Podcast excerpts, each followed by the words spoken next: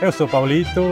Eu sou Norberto. Eu sou o Antônio. Gente, bem-vindos, bem-vindos. Aqui começando um novo episódio, mas uma nova aventura, porque a gente está aqui para analisar um livro que a gente encontrou de um conteúdo muito rico em budismo, que se chama Budismo Puro e Simples. E eu quero fazer uma lida aqui rapidinho na contracapa, que diz, de acordo com a tradição eh, surgiu de uma pergunta feita ao Buda por seu discípulo Aniruddha, que desejava saber como o comum dos mortais pode alcançar a iluminação se vive em meio às atribuições do cotidiano e não pratica o budismo como os monges. Né?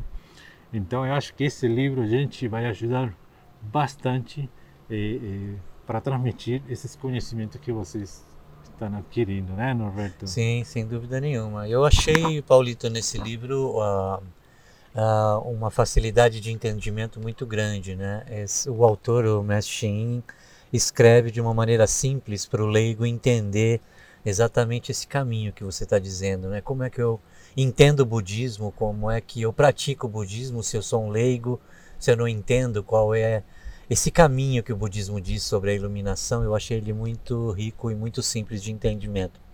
Antônio, você leu esse livro, né? É, li uma parte desse livro e quando um venerável diz, venerável mestre Shin, né, autor do livro, diz que a gente é, como praticar esse budismo, já que a gente não tem a restrição que os monges têm, porque eles se guardam, então eles evitam e não estão em contato direto como nós, leigos, ficamos em contato com todas as todos os males e coisas que desvirtuam a nossa mente é a nossa prática no, no cotidiano.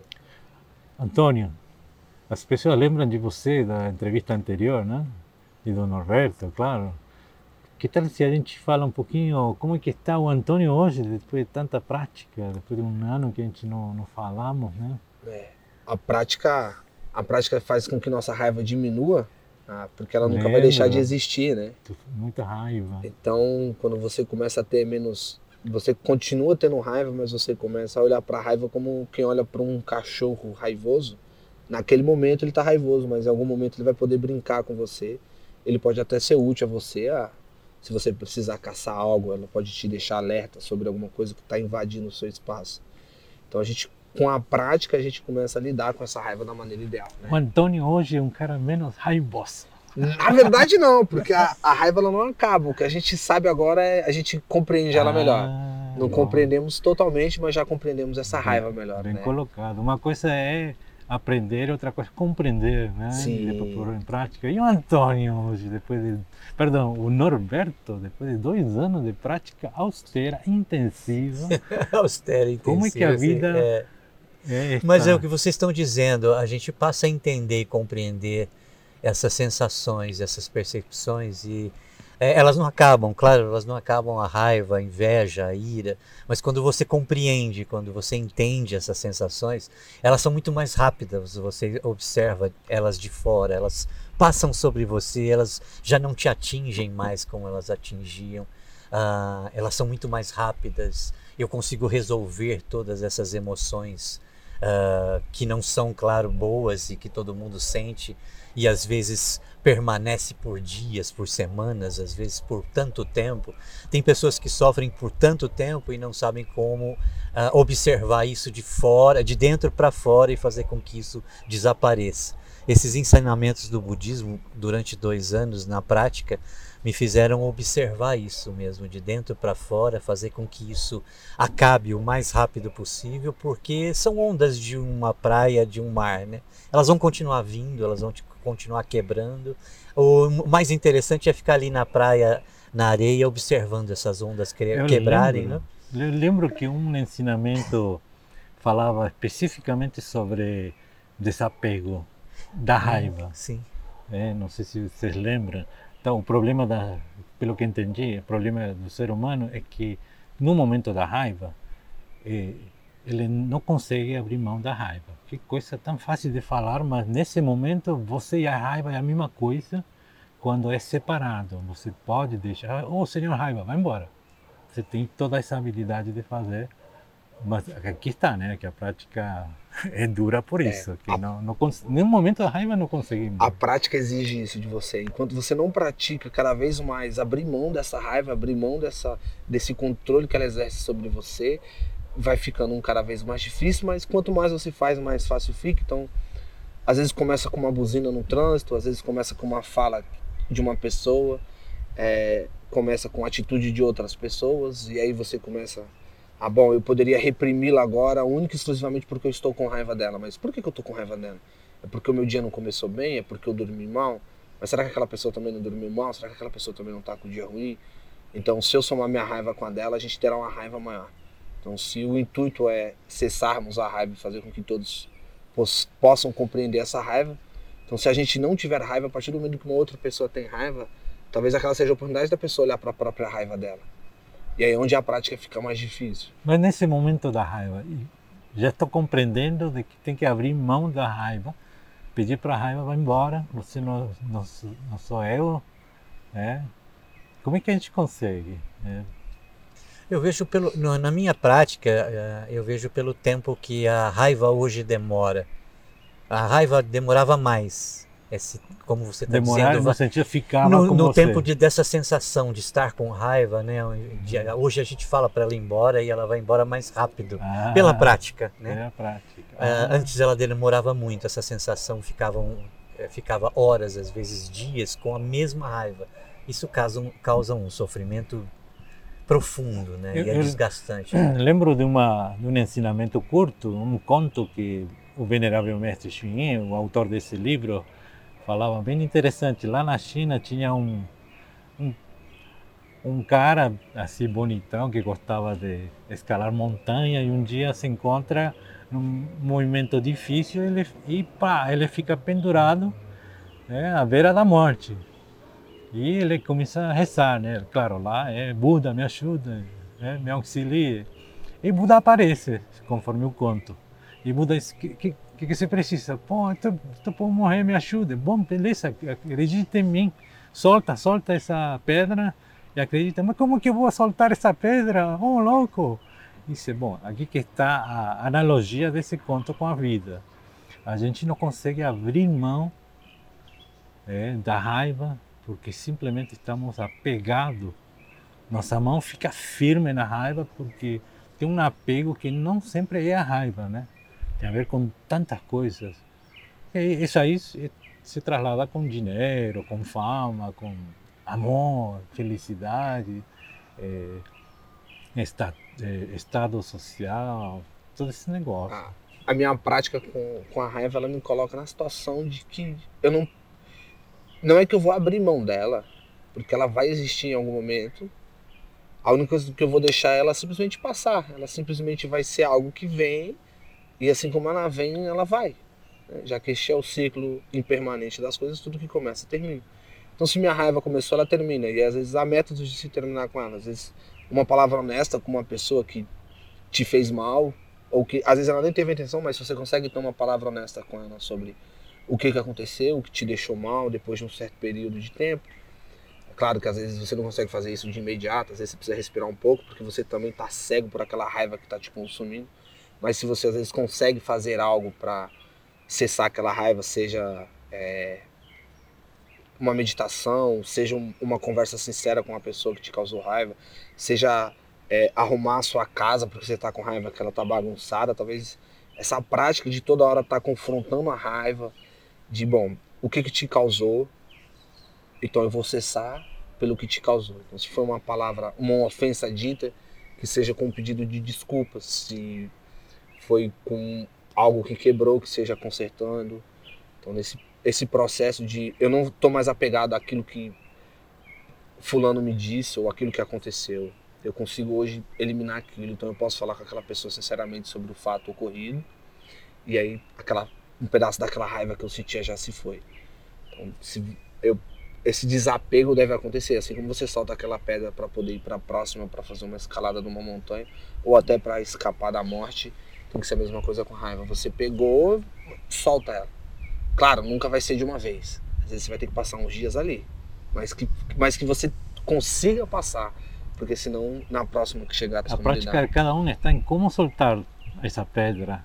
A prática é, é em como, como liberá-la, como e... deixar ela passar e você utilizá-la para seguir adiante. Né? Norberto, e hoje, o que, que te irrita?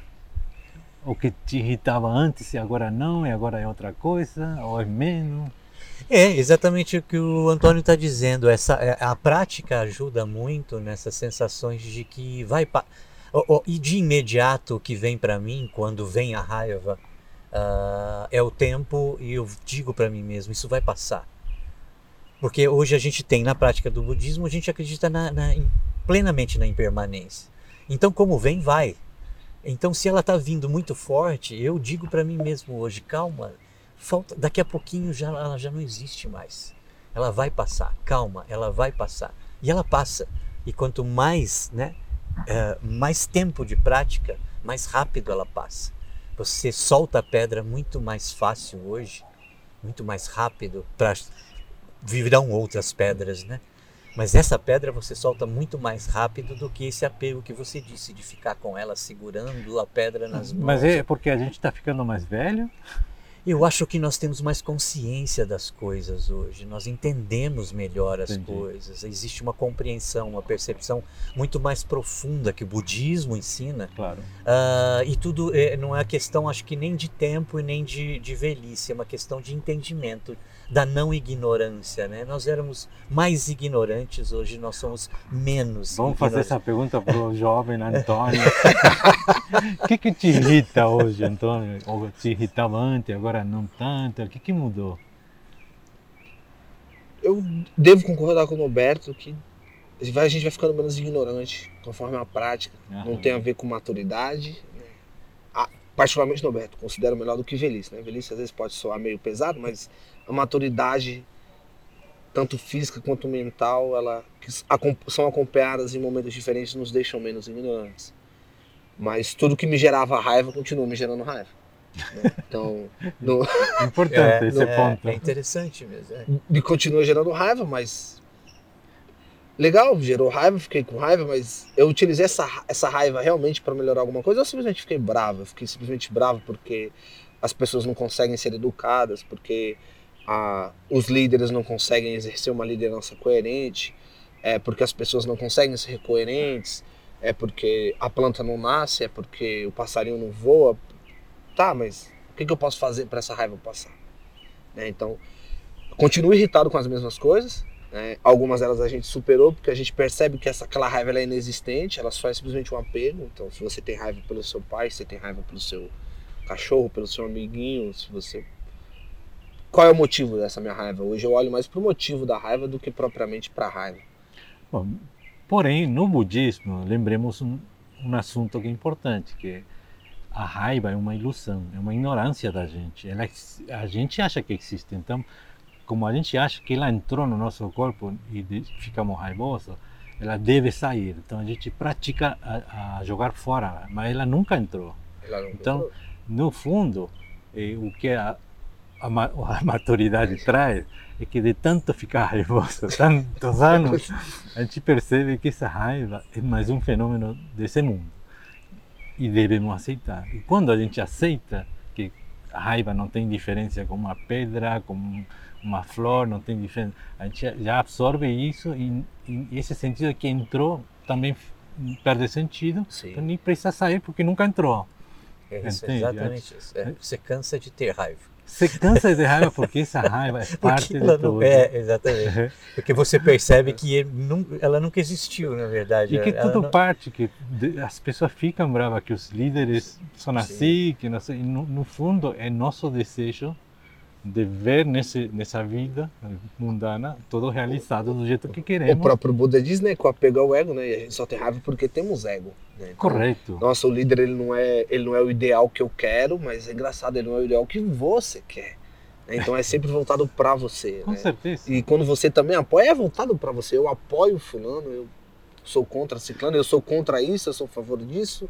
Eu eu gosto disso, não gosto daquilo, e aí você começa a acumular algo que não existe, e aí, como você disse, Paulito, a maturidade vai mostrando que, ué, É, também não podemos ficar andando ali pela cidade e, e, no happy hour com os amigos falando ah, vocês não existem, essas cervejas não, também não é assim. Não, sim. Tem, tem que ter essa postura de compreender além das coisas e conviver. Que só a prática nos traz, né? Não tem como não ser, não tem como não ser praticando.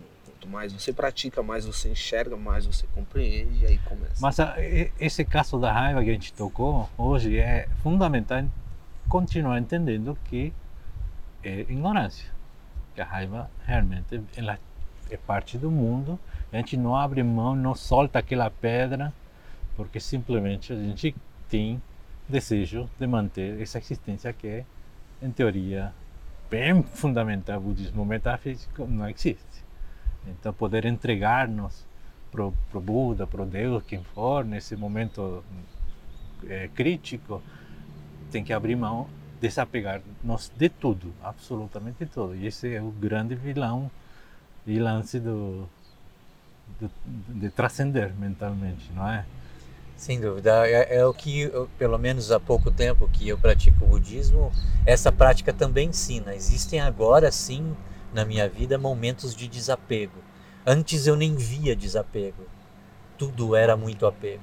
E hoje não, com a prática você sente momentos de desapego. É claro que vem novos apegos, mas que você se desapega em momentos muito importantes, isso faz um bem danado, isso já já é faz parte da prática. Né? de desapegar das coisas é, é, muito, é uma sensação muito boa. Olha, e tudo isso graças ao venerável mestre Shin, hein, quem escreveu esse livro que a gente vai tocar aos poucos nos próximos capítulos. Então, gente, alguma palavra antes de começar a fazer a leitura e comentário desse, desse livro? É, podemos falar um pouquinho do, do mestre, né? Antônio, o que, que você tem para contar do, do Venerável Mestre Shin Ah, o Venerável Mestre Shuin, né, fundador de uma ordem budista, patriarca de um budismo, ele traz um ensinamento muito forte da relação do budismo monástico com o budismo dos leigos. Isso é algo que me fascina, de como ele sempre ele sempre mantém as, a ordem da sanga, mas ele não as priva de de relacionamentos, não as privam de, de situações em que a humanidade delas e a prática delas pode ser constantemente, pode estar constantemente acontecendo, né? Então, a, você poder se relacionar com o monge, ter contato direto com o monge, é, você poder estar tá frequentando um templo que é aberto, que você pode entrar, você pode passear, você pode conhecer, você pode perguntar, você pode tirar dúvida onde os discípulos são estimulados a, a entender também a, muitas das coisas que acontecem, muitas das coisas que são pensadas e são transmitidas. Questionadas. É, isso, isso do mestre Chuin me agrada muito em que ele tem a postura de que nem a própria sanga é 100% praticante e que ela precisa o tempo todo estar praticando para ser uma praticante que possa orientar os, os leigos, né? utilizar o fato de estar reclusa dentro de um templo para orientar os leigos que frequentam aquele templo, está trazendo isso para o cotidiano. E o livro, o Budismo Puro e Simples, é, dentro do que ele é escrito, ele traz essas mensagens, né? Uhum. De como é importante você entender as escrituras budistas e também as praticá-las para entender a escritura budista. Né? Você entende o que está uhum. escrito, Bem pratica, colocado. e aí você entende o que foi escrito. Que é como colocado. se você primeiro entendesse o porquê e depois o como. É, isso, isso me deixa muito. E Norberto, qual foi a sua impressão com a história Eu gostei demais é, quando comecei a ler os livros do Venerável Mestre Yin, porque a facilidade de entendimento, o Antônio disse mesmo, essa, é, essa facilidade de como ele escreve, de como ele pede para que você pratique uh, e entenda novamente. Você só vai entender praticando. Você praticando, você volta a entender tudo aquilo que ele escreve. Então isso me, me, me fascinou bastante e continuei a ler os livros que ele escreveu, são muitos, e por, pela facilidade. Ele chega muito próximo a você, pela facilidade como ele explica o budismo, como ele pede para que você pratique o budismo e o entendimento de todo, de todo o budismo. Mestre Shin realmente é, tem uma forma especial de passar essas mensagens. E, e, e, isso contrasta com o fato da, de ser um personagem com uma história totalmente fora do padrão, né? Incrível a história do Venerável Mestre Shin. Gente, dos, ele era órfão, eh, só tinha mãe, o pai morreu na guerra, eh, com 12 anos se torna monge e completamente na mão dos monges orientadores, mestres da sua época. Ele, em menos de 60 anos, funda a maior monastério do mundo budista, 300 templos espalhados pelo mundo, é, TV, rádio, hospitais, universidades. É impressionante como como ele chegou a ter tudo isso e hoje está com 93, né? 93 anos. 93 anos, 93. corpo totalmente paralisado só, se não me engano, o cérebro e o braço direito opera, né? O resto está... É. Ele tem até a caligrafia única, né? E o engraçado do Venerável Mestre da história dele é que o primeiro prédio que ele constrói da ordem dele é a Universidade Budista, né? Olha ele, só. o primeiro prédio que ele construiu foi a Universidade Budista. Então, ele tinha uma coisa de ele tem essa coisa de passar o ensinamento, né? Sim, sim. levar esse ensinamento adiante. Então, tudo que ele construiu foi sempre pensando em como levar esse pensamento adiante. É, né? é, é quase impossível de acreditar com nossa suposta lógica científica perfeita, né?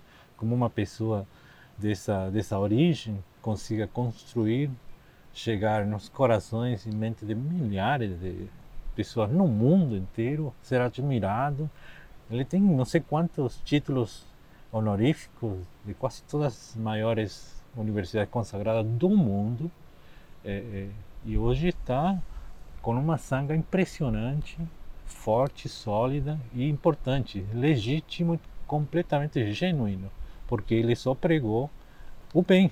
O cara só falava Sim. de fazer o bem, né? Exatamente. Inteiro, é né? impressionante, impressionante. E daí que ele merece acho que merece nosso respeito e nossa gratidão e embarcar nessa jornada de fazer o comentário um dos livros que a gente gosta, né? De novo, o título é Budismo Puro e Simples para os ouvintes que quiserem acompanhar aí nossa leitura, podem ir comprando, adquirindo.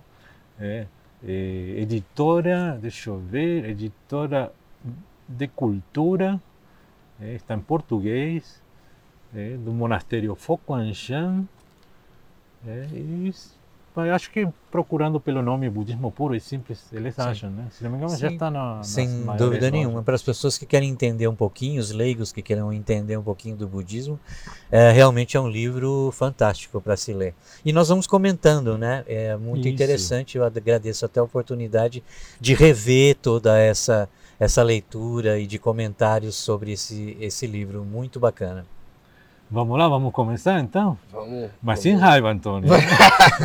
Não, a gente vai ser rápido. Vamos começar um pedacinho dele aqui para os ouvintes estarem né, se conectando um pouco, sabendo um pouco mais. É, os que puderem também compartilhem suas opiniões, a gente vai estar sempre Bem lembrado. vendo e, os comentários e opiniões que as pessoas tiverem.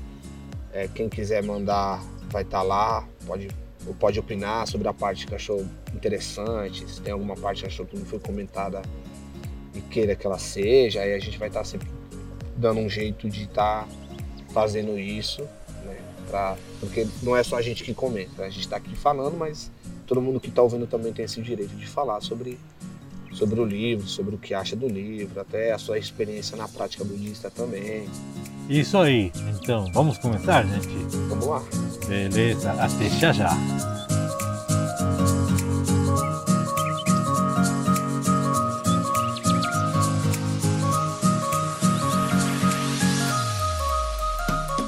A música é do artista Fred G.I. Happy Life.